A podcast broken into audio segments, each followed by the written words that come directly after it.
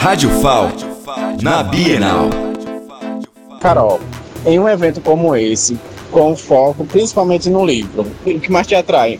É, o que mais me atrai são os lançamentos né, dos livros, é, a temática infantil, porque eu amo contar histórias, né? E também as temáticas de fantasia, literária, política. Eu acho que é o que mais me chama. O que você acha que precisa em um governo para valorizar a biblioteca e a leitura?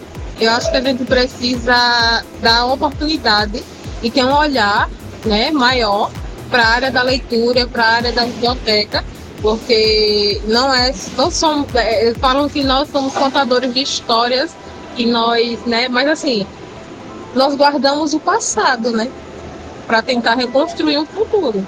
Então eu acho que isso, né, precisa de um olhar maior dos governantes, né, e tentar fomentar mesmo a leitura e, e a integração da área pedagógica da escola com a biblioteca. Da Bienal do Livro, Tony Lima.